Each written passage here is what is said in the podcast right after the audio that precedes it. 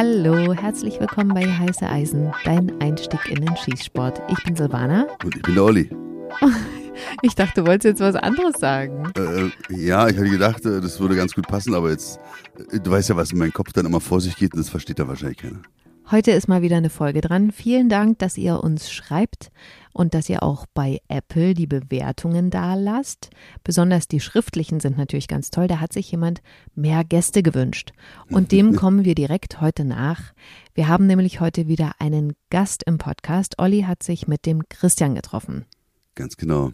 Kollege von mir. Wir kennen uns schon sehr lange und ich muss einfach eingangs die Geschichte erzählen, wie wir uns kennengelernt haben. Diese Geschichte ist genial. Mitte der 90er tagt er auf eine Tür bei der Berliner Polizei. Ja. Die Generalprobe. Und jedes Mal für diesen Tag wurden die Mitarbeiter, die Beamten und Beamtinnen zusammengezogen, die kampfsportaffin waren oder Kampfsport erfahren. Und die sollten dann auf einem Hartplatz so ein schwarzer Betonplatz war das. Der war genau in der Mitte der Ausbildungsstätte der Landespolizeischule in Berlin. Und das Geile bei diesem Platz, da durfte kein Mensch rüberlaufen. Das war so ein ungeschriebenes Gesetz. Hä? Ja. Aber wieso denn? Keine Ahnung. Das werden die Jungs und Mädels vom Militär jetzt auch. Die werden gewisse Parallelen da erkennen, dass irgendwelche Regeln sich irgendwann mal eingeschlichen haben. Und deren Beachtung war das Wichtigste, was es auf dieser Welt gab Aha. zu dieser Zeit irgend so eine schwachsinnige Regelung, die dann irgendwann äh, aufgehoben wurde und dann durften da die Leute mit ihren Fahrzeugen parken. Heute stehen da Gebäude drauf. Super. Und was ist mit Christian? Ja, na, genau. Und auf diesem Platz stand ich dann und wir haben unsere Übung gemacht, so richtig so zack, zack und hier und da anmoderiert und äh, Schmackes. Und der Typ, der der geleitet hat, der hat gesagt, naja, hier Christian und so, der ist auch so ein Kampfsportler, der kommt noch dazu, der unterstützt uns. Und wir so, ja, dann kommt halt der Christian. Und dann hört man so Reifen quietschen wir haben gerade eine Pause gemacht. Um diesen Platz konntest du rumfahren. Da ist so, so ein, so ein Typ in so einem, äh, da gab es so, so Ford Scorpius gab es damals als, äh, als Fahrzeuge so für die für die Bereitschaftspolizei. Mhm. Und dann ist da einer mit diesem Ford Scorpio, richtige Dreckskarren waren es, immer um diesen Platz rumgefahren mit quietschenden Reifen auf diesen Platz dann raufgefahren, voller Pulle. Also der Platz war ja groß genug hat dann so eine Chicago-Wende hingelegt. Das heißt also mit Handbremse, einmal gedreht, 180 Grad Wendung und die andere Richtung, dann mit quietschenden Reifen wieder losgefahren. Alles war voller Kupplungs- und Brems, also hier äh, Gummirauch, also mhm. du konntest nicht mehr gucken. hat angehalten, ist ausgestiegen. Hallo, ich bin der Christian. So habe ich den Christian kennengelernt. Und fandest du es cool? Ja, total cool. Ich hätte es so auch cool gefunden. Ja, voll cool. Das war so, so ein Glatzkopf, 120 Kilo schwer, voll durchtrainiert, so ein Bodybuilder-Typ und äh, vom Personenschutz. Der war damals beim Personenschutz und hat dieses Auto da irgendwo in Empfang genommen und hat sich gedacht, ja cool, wenn wir den mal an seine Grenzen bringen. Ja und äh, der Typ, also so ein charismatischer Mensch und mit solchen Fähigkeiten und dann auch so cool zu sein, seitdem bin ich halt Fanboy von ihm. Und warum wolltest du jetzt unbedingt mit ihm sprechen? Christian ist Meister im Kraft Maga, oder? Ja, also er hat viele Kampfsporten praktiziert und zurzeit ist er halt einer der, ich weiß gar nicht, wie sich das da bei denen nennt, Meister, ja, Sensei, Osho, Matsu, wie man so sagt, mhm. äh, ist er halt dann äh, im Kraftmager und äh, da unterwegs, hat seine eigene Schule, unterrichtet Leute jeglichen Alters und wir partizipieren natürlich auch von seinen Fähigkeiten bei der Berliner Polizei durch ihn. Und wir haben ja jetzt auch schon mal im Podcast angesprochen, dass Menschen, die Krav Maga machen oder Maga, so kenne ich das, die öfter mal eben den Einstieg in den Schießsport wagen. Und äh, das ist eine der Fragen, die du gestellt hast, warum das so ist. Und dieses Gespräch folgt dann jetzt gleich. Ich wollte noch ganz kurz erzählen, warum ich so Kenntnisse im Krav Maga. Ich wollte dich wirklich gerade mal fragen. Krav Maga habe ich ja noch nie gehört. Du, wo, wo, wo, kommt, wo rühren denn deine, deine umfassenden Kenntnisse her? Also, ich sag mal so, ich bin Meisterin des Krav Maga. Ich habe quasi Krav Maga ausgetrickst. Ich erzähle kurz. Ich habe vor ja, über zehn Jahren habe ich mal zum Geburtstag von meinen Mädels so einen Gutschein bekommen. Hier Selbstverteidigung Graf Magar, das ist irgendwie so der neueste Scheiß. Äh, damit äh, kriegst du alle überwältigt und so. Und da habe ich gedacht, ja, cool, ich habe noch nie einen Selbstverteidigungskurs gemacht, mache ich jetzt Graf Magar. So. Also ich bin dann an einem Wochenende in diese Schule gegangen und da waren dann nur Frauen logischerweise und so ein Trainer und so ein paar Helfer. Und ich, wir standen da am Anfang im Kreis und ich weiß nicht, wieso das ist, aber es ist ganz oft so, war in der Schule schon so, dass immer die Leute dann mich rauspicken. Irgendwie, was weiß ich, vielleicht gucke ich besonders offen oder so, dass die denken, ah, die hat so ein waches Gesicht oder so, keine Ahnung. Die nehme ich mir mal. Oder ich sah besonders angepisst aus, kann auch sein. Mit den Augen gerollt. Was Oh, denn hier? was also auffordern, du? genau.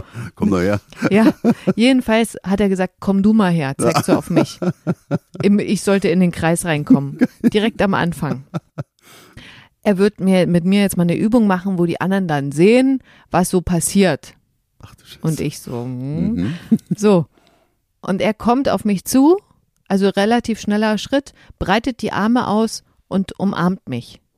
Und ich dachte so, ja gut, dann umarmen wir uns eben. Dann, Mensch, du, hätte ich jetzt nicht gedacht, so ein Kuschelding hier. Und dann er so total überrascht, ach so, ja, okay, damit habe ich jetzt nicht gerechnet. Total perplex und ich so, hä, wieso, was, was sollte ich denn machen? Und dann hat er gesagt, ja, die meisten Menschen, wenn jemand Fremdes auf sie zugeht, die gehen dann mit dem Oberkörper vor, also wenn dann sozusagen eine Umarmungsgeste kommt, die gehen mit dem Oberkörper vor und machen tatsächlich so ab, ab dem Hüftbeuger, äh, da strecken das so nach hinten, damit der Mensch nicht so nah an deinen äh, Bauchbereich etc. kommt. Und ich war ja aber gleich so, ja, na komm, dann kuscheln wir jetzt. halt total untypisch, aber ich dachte, naja, ich bin da auf diesem Kurs. Was will der jetzt? Also der war mir jetzt nicht unsympathisch so, ne? Also ich habe nicht gedacht, das ist mein Feind oder so. Deswegen, na gut, wenn er sich mich drücken will, dann drücken wir. und dann ist ein Einstiegselement Element nicht aufgegangen und der Vorführeffekt war dahin. Und er hat mich nie wieder in diesem Kurs für Vorzeigesituationen ausgewählt. Gott, der Arme. Ja, vielleicht hat er auch sein Konzept geändert. Weiß ich nicht. Ich fand es dann ehrlich gesagt ein bisschen. Also mir taten die Arme weh, sagen wir mal so. Das ist das, an was ich mich erinnere. Und es, ich habe das schon mal gesagt. Alles, was, wo mir das weh tut, dann, da habe ich dann auch keinen Bock drauf. Also ich konnte das jetzt nicht so als Sport für mich, als die Begeisterung mitnehmen, sondern habe das halt mitgenommen für eine Stunde, was ich so gelernt habe. Aber dass manche Leute das regelmäßig machen und da zum Training gehen, so hat's mich halt nicht gecatcht. Ich habe gedacht, oh ja, okay, gut, Dankeschön, kuscheln. Und dann, Ja, Wahnsinn. Aber genau, das hat mich auch beschäftigt und das habe ich auch im äh, Podcast gefragt tatsächlich. Aber da kann ich schon was vorwegnehmen. Das steht und fällt einfach mit dem Trainer. Das ist einfach so. Und wenn der einen packt, dann sieht man auch über ein paar blaue Flecke hinweg und man geht nach Hause. Ah, ist egal. Das kommt alles im Podcast. ja, Jedenfalls- vielleicht ist das auch, das ich bin ja auch nicht so die Kämpfernatur. ja, ja, Also ich bin ja eher so, komm, wir spielen Federball. und nicht Badminton. ja.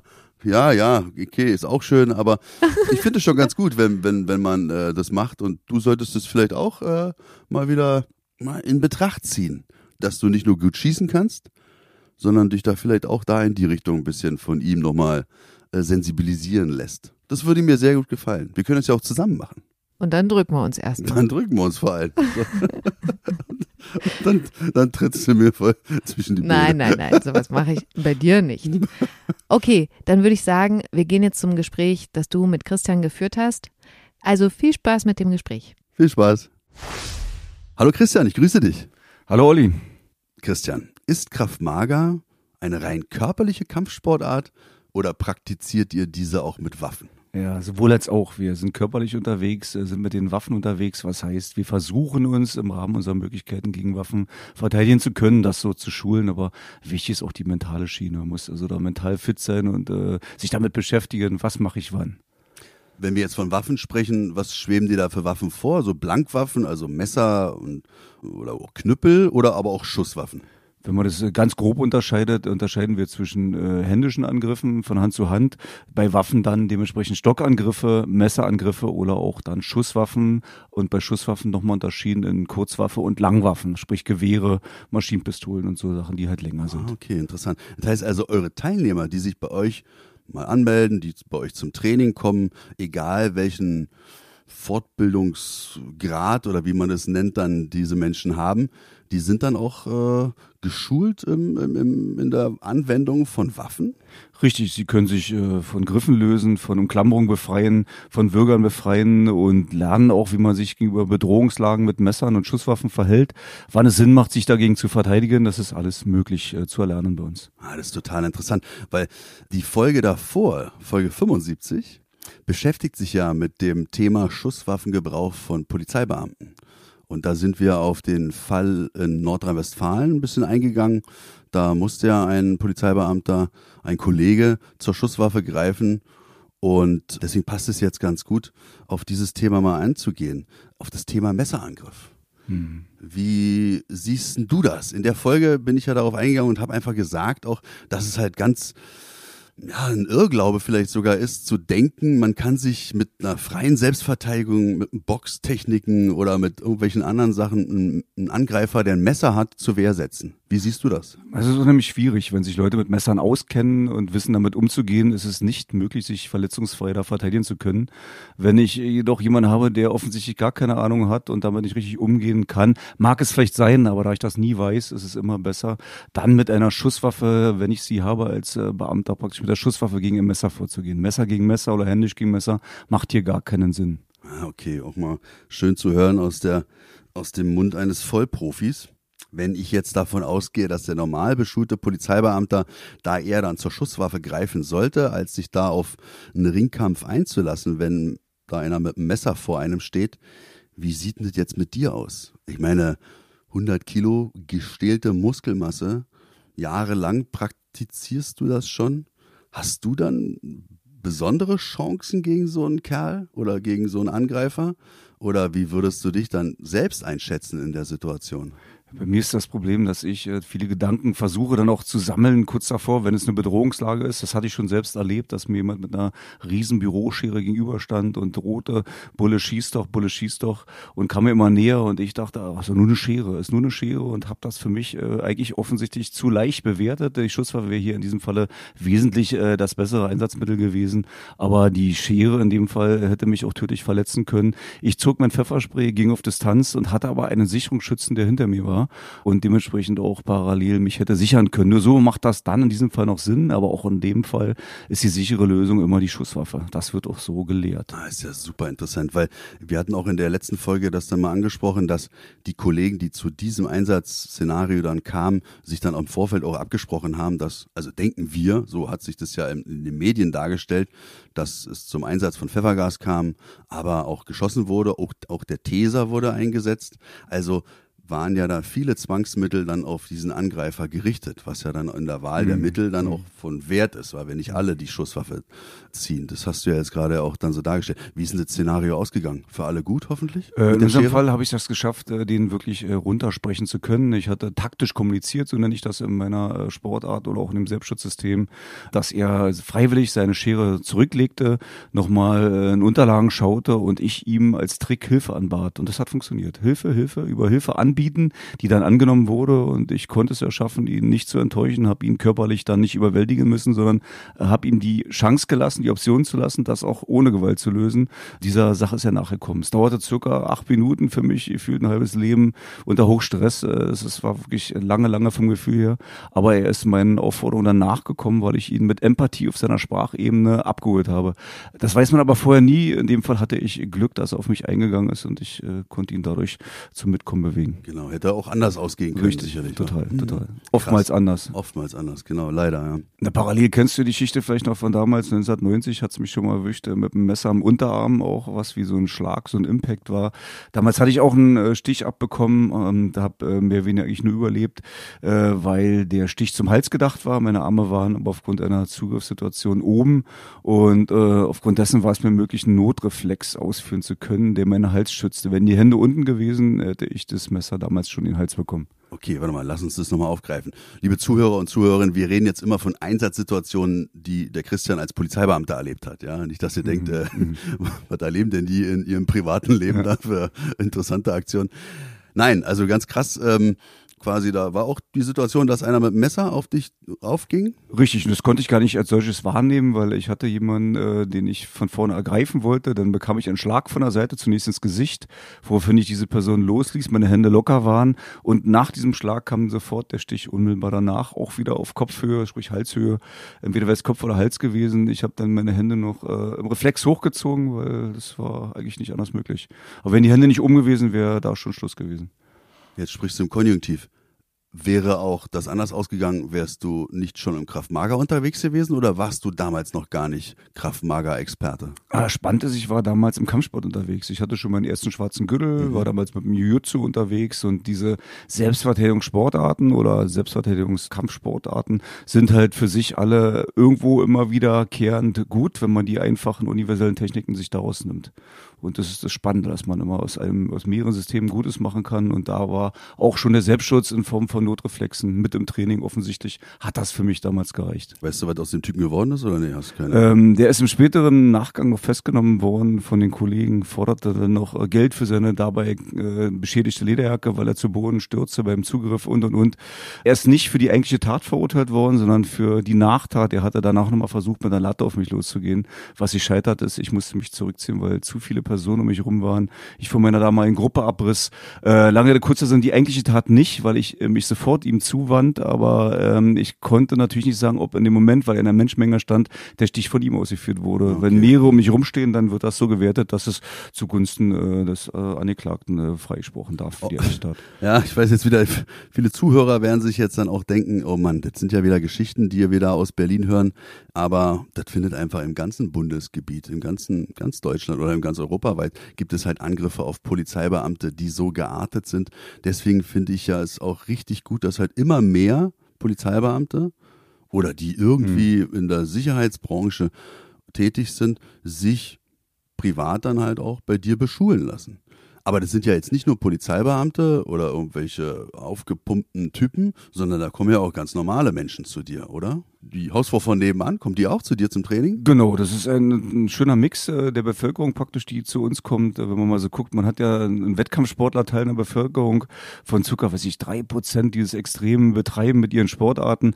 Aber ähm, das ist auch gar nicht unser Ziel. Wir wollen die Leute finden, die äh, Interesse an Fitness haben, durch den Sport fit werden wollen. Das bieten wir natürlich auch durch unsere vielen Bewegungen, die wir mit drin haben, die Drills, die wir haben. Aber der Selbstschutzgedanke ist schon sehr überwiegend äh, heutzutage, dass man sich neben dem Fitnessprogramm auch noch verteidigt verteidigen kann. Haben die Leute dann auch da Spaß dran? Ich denke an meine Kampfsportzeit zurück, Thai-Boxen. Hat Spaß gemacht. Es war wirklich cool. Und mhm. dieser Wettkampfgedanke, der stand da eher im Vordergrund. Aber es war halt auch immer mit ganz, ganz viel Schmerz verbunden. Wie kriegt ihr die Leute, wenn die nach Hause gehen und trotzdem werden, haben die dann auch Schmerzen bei euch oder wie läuft das? Ja, ich sehe mich so ein bisschen als Entertainer. So das Prinzip ist Lächeln, Schwitzen äh, und Lernen, dass sie durch die empathischen Trainer, die die Leute motivieren können mit einem Lächeln im Gesicht, trotz alledem antreiben, verschiedenste Drills mit ihnen machen und eine gute Technik zeigen. Äh, und dann am Ende wird das alles nochmal durchgedreht mit viel Bewegung, aus der Bewegung, wieder in die eigentliche Anwendung der Technik kommen, die zuvor erlernt wurde. Und dann gehen die mit einem super guten und zufriedenen Gefühl nach Hause, wenn sie total nass geschwitzt sind und richtig geackert haben. Ja, somit motivieren wir sie zum Sport. Okay. Und, und ähm, Leute, der Oliver kriegt wieder Gänsehaut, weil der Christian ein Mensch ist, der durch so eine empathische Art mich auch in seinen Bann gezogen hat. Aber schon, ja, ist doch schon ewig her. Wir kennen uns ja auch schon lange, lange nicht gesehen, aber wir kennen uns schon eine ganze Weile.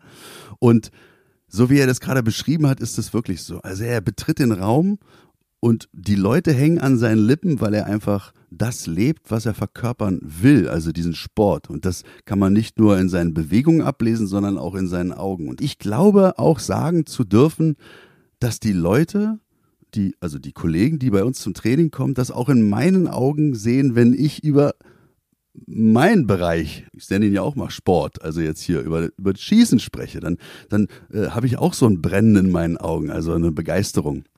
Und deswegen jetzt mal die Frage an dich.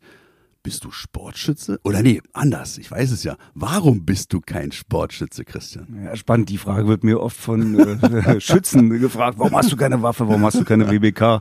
Und, und, und. Äh, zum ersten, weil ich äh, während meiner dienstlichen Zeit als Trainer hier auch selber noch mir eine extra Portion Training nehmen kann. Und das andere ist, ich habe gar keine Zeit mehr. Das ist der Hauptgrund dafür. Neben allen anderen Interessen äh, geht das nicht mehr. Wenn man sich viel fortbildet in meinem Bereich, was ich über die letzten zehn Jahre extremst gemacht habe und dann noch unterrichtet, äh, seinen Hauptjob hat, dann geht das nicht mehr. Schaffst du nicht mehr. Also in diesem Podcast kommen ja nur Menschen vor, die wir, also Silvana und ich, schätzen, ehren und, und mögen und lieben vielleicht sogar auch. Und da haben wir dann die besondere Verantwortung für uns übernommen, die dann auch zum Skisport zu bringen. Hast du nicht Bock, äh, dass wir dich in die Richtung begleiten dürfen? Lass uns da nochmal rüber sprechen, okay? Über die Schiene Sportschießen. Selbstverständlich. Eine Frage der Ehre, ich komme nochmal vorbei. Das machen wir auf jeden Fall. Okay, sehr gut. Aber du hast gesagt, du wirst oftmals angesprochen und das werden ja dann bestimmt auch Schüler oder Schülerinnen von dir sein, die sind dann schon Sportschützen vielleicht sogar. Warum haben sich so viele Sportschützen dem Kraftmager zugewendet? Hast du da eine Antwort drauf? Na, spannend ist, dass hier nochmal äh, diese Interessenlage dahingehend gesucht wird, dass man sagt, ich will wissen, wie funktioniert so ein Ding, wenn ich mich dagegen verteidige. Mhm. Es ist besser zu wissen, wie gefährlich ist diese Waffe, um dann die optimale Verteidigung dagegen wählen zu können. Das ist ein gegenseitiges Interesse, was dort entsteht. Ah, okay, ein ganz pragmatischer Hintergrund. Absolut. Ah, okay, ja. verstehe. So ist ja auch die Motivation oftmals von den Polizeibeamten, die zu uns kommen und die dann auch die Leidenschaft für Sportschießen entdecken, weil sie da auch mhm das Meditative in dieser Sportart ja natürlich dann auch entdecken. Ich habe jetzt gerade so bewusst betont, Sportschützinnen, Schülerinnen, wie ist denn die Gewichtung von Frauen? Ist das eine reine Männerdomäne oder sind da auch Frauen? Das ist wirklich eine spannende Frage. Wir sind vielleicht zur Zeit sind wir vielleicht 70 Prozent äh, männlich besetzt und 30 Prozent mit Frauen und ähm, Mädels. Ja, äh, es ist ähm, aufgrund von Ängsten der Frauen, dass sie sich mit den Männern nicht messen können, oftmals ein Problem, dass sie sich nicht zum Probetraining trauen. Wer denn erstmal da war, kommt oft auch im äh, Teamtraining, dass Paare bei uns trainieren, die haben jede Menge Spaß dabei. Aber der Frauenanteil ist in letzter Zeit steigend. Es wird besser. Okay, gibt's auch weibliche Trainer? Gibt es sehr gute weibliche Trainer, allerdings nicht in unserer Schule, was dem geschuldet ist, dass die Schülerinnen noch nicht so weit sind, dass sie den Trainer gerade erreichen konnten. Aber in anderen Sportschulen, die auch schon länger existieren als wir, wir sind jetzt 2016 erst in Berlin mit Krav Maga unterwegs, ähm, die haben auch weibliche Trainerinnen. Okay, cool. Shows. Also ich ja. finde das ganz, ganz wichtig. Das ist ja auch die Verpflichtung, die wir oder der wir nachkommen, einfach unseren Sport halt auch ähm, weiblicher einfach zu machen. Äh, dadurch wird vieles lockerer auch und ähm, nicht so verstaubt. Also Richtig, äh, ja. ja. also ja. ich, das hat ganz, ganz viele Vorteile, ja. finde ich jedenfalls. Man fühlt sich ja auch von so, ja, so athletischen Typen wie dir vielleicht mitunter auch mal eingeschüchtert als Mann. Ist der jetzt stärker als ich oder so oder keine Ahnung. Das sind dann, da könnte ich mir dann eine weibliche Kraftmager-Trainerin sehr gut vorstellen. Ich will aber nochmal jetzt äh, die äh, Chance nutzen, um auf die Waffen einzugehen, weil wir sind ja ein Sportschützen-Podcast und wenn wir von Schusswaffen sprechen, dann reden wir von Kurz- und Langwaffen. Das heißt also, dann kann man ja davon ausgehen, dass wenn Kraft Mager, unterbrich mich bitte, wenn ich was mhm. Falsches sage, seine Wurzeln in Israel hat, militärische Wurzeln. Ja, richtig. Ja. Und die gehen dann davon aus, sich mit allem oder mit dem erwehren zu können, was sie gerade zur Hand haben. Also Kurz- und Langwaffe, Sekundär- und Primärwaffe.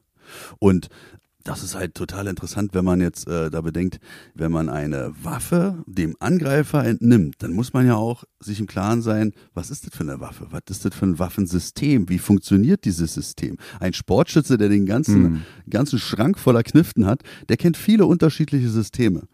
Ob nun Halbautomaten oder ja, also oder, hm. Repetierer, solche Sachen. Wie kommt ihr da an die Geschichte ran? Oder wie bringt ihr eure Schüler in die Richtung? Wir erklären den Schülern immer, dass diese Waffen grundsätzlich als geladen zu betrachten sind äh, und scharf, egal was ihnen da vorliegt, weil man nicht immer erkennen kann, ob es eine scharfe Waffe ist oder eine Schreckschusswaffe oder vielleicht irgendein so Imitat.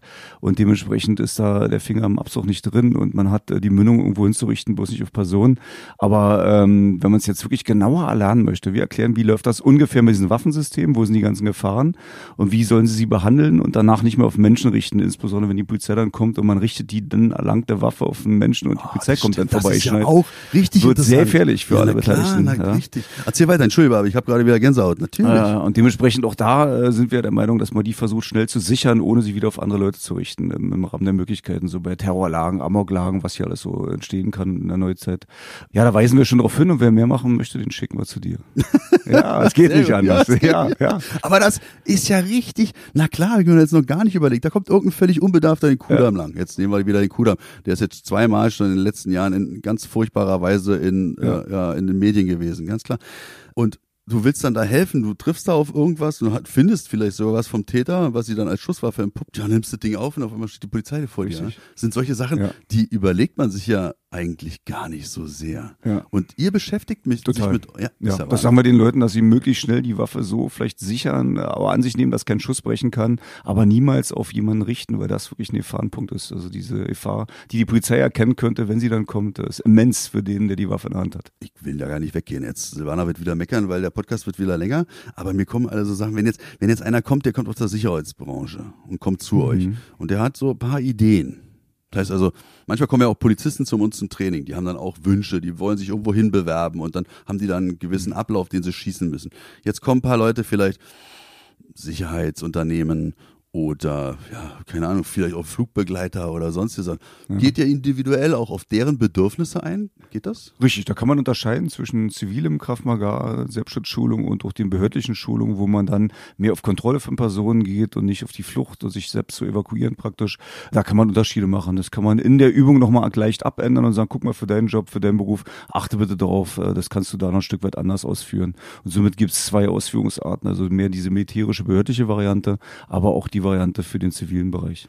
ist für beide Zweige, nenne ich sie mal, für alle Teilnehmer dann gleich interessant? Oder gibt es dann auch manchmal so Tage, wo die Leute denken, so, ja, gut, heute war jetzt nicht so cool, weil jetzt das ist ja eher auf diese Schiene gegangen. Hast du manchmal so einen Eindruck? Ich trenne das im Gespräch oftmals, dass ich sage, guck mal, ihr liebe Behördler, das ist für euch wichtig oder Leute, die aus Sicherheitsbereichen kommen und für die anderen eher nicht so wichtig, die können sich auf andere Schwerpunkte des äh, Lerninhalts äh, konzentrieren. Aber wir haben auch spezielle Lehrgänge für Leute, die aus Sicherheitsbereichen oder von Behördenbereichen kommen. Ja, Christian, also äh, richtig gut. Äh, ich empfinde gerade das gleiche Gefühl wie die Teilnehmer, die bei uns beim Einsatztraining sind. Und ähm, wenn ich dir so lausche, ich glaube, ich muss mal auch mal bei euch vorbeikommen. Eine Frage habe ich aber noch in Richtung Trainerschaft. Kennst du Master Ken? Master kennen, Master kennen, muss ich jetzt Also du überlegen. bist jetzt bestimmt- ich kenne, kennen, aber ob das das dein, dein Nee, nee, Master nee, kennen ist, keine Ahnung. Ja, erzähl mir den Master kennen. Wer ist also, das? also Master Ken ist auch so eine äh, so eine Social Media Größe aus den USA und der äh, die Parodier in Reinformat Ja. hat ganz tolle Riesenerfolge überall so richtig Kampfsportler, so einen roten Karateanzug immer an, schwarzer Ja, Gürtel jetzt und weiß ich, wen du meinst. Ja, Ja, ja, ja, genau. einen, und die ja, ja. machen doch immer Ja. die 100 besten Wege, Ja. einen Menschen zu entwaffnen. Und da kommt ja wirklich alles drin, was vor, was völlig absurd ist. Hier so die Waffe aus der Hand schlagen und alles solche Sachen. Was hältst du davon, wenn einer in einer Nahdistanz mit einer Pistole vor dir steht? Was gibst du den Leuten mit? Master Ken, Techniken oder was mache ich denn dann? Na, grundsätzlich äh, immer erstmal gut zuhören, was möchte der von einem, wenn es um eine Bedrohungslage geht, eine ganz einfache Lösung, immer zuhören, was möchte der, gib ihm das, was er möchte. Ähm, wenn man aber merken könnte, das ist die größte Frage, ob man das überhaupt merkt, dass es jetzt umschwingt, dass es wirklich um dein Leben geht und nicht mehr um Sachen, die er erlangen will. Also so Raubüberfälle, immer gut zuhören, alles rausgeben und vorbereitet sein auf eine eventuelle Notwehrlage. Aber ähm, wenn es wirklich sein muss, um sich selbst jetzt zu schützen, um sein Leben zu retten, dann helfen wirklich gerade bei Pistole äh, Entwaffnungstechniken. Die helfen äh, im Nahbereich schon, im Fernbereich, du kannst dir nicht auf fünf Meter anspringen, das geht nicht, aber wenn die Pistole irgendwo an den Körper, an den Kopf gehalten wird, da gibt's sehr gute Chancen, das schätze ich sehr gut ein, aber beim Messer eher weniger. Messer gibt's immer große Verletzungsgefahr und bei der Schusswaffe nur das Problem, wenn man sie dann erstmal fest hat und sie festhält. Ein Schuss kann immer brechen, der, wenn die Waffe geladen ist. Wenn man sie dann noch weiterhin festhält, wenn der Schuss bricht, wenn diese laute Knallgeräusch dazukommt. Wenn man das übersteht, die Phase zu halten, den Rückzugreflex zu stoppen und die Waffe dann zu entnehmen, so wie man es lernt, dann ist es wirklich machbar. Wirklich gute Sache. Es gibt gute Techniken, um Pistolen oder sprich Kurzwaffen, Pistolen, Revolver wieder zu entwenden, wenn sie mir vor den Kopf oder den Körper gehalten werden. Wenn ich jetzt das höre, entwenden, dann sind wir ja wieder wie am Anfang, da sind wir ja mit eingestiegen mit den Polizeibeamten, dann enden wir jetzt auch mal mit den Polizeibeamten hier am Ende. Entwenden, der will mir meine Waffe wegnehmen. Das heißt also, die Techniken, die Ich will ihm die Waffe Ja. wegnehmen, dem Angreifer. Und umgekehrt genauso, der Angreifer will mir meine Waffe als Polizeibeamter wegnehmen. Das heißt also, ihr schult immer auch aus zwei verschiedenen Perspektiven. Den Waffenschutz beispielsweise findet Richtig. sich dann auch wieder. Genau, der Waffenschutz findet sich auch wieder. Eher weniger im Krav Maga, da wird's dann speziell für Behörden nochmal extra trainiert. Das machen Mensch, ihr seid aus Behörden, ihr seid Waffenträger, wir machen spezielle Trainings, aber für die normale Trainingsgruppe eigentlich eher weniger. Aber wir lernen schon, uns zu schützen, wie behalten wir die Waffe besser an unserer Person und im Holster, wie ziehen wir das so weg und äh, zerstören praktisch diesen Angriff auf die Waffe. Das geht. Sehr gut so. Okay. Ja. Also dann würde ich sagen, wir schließen.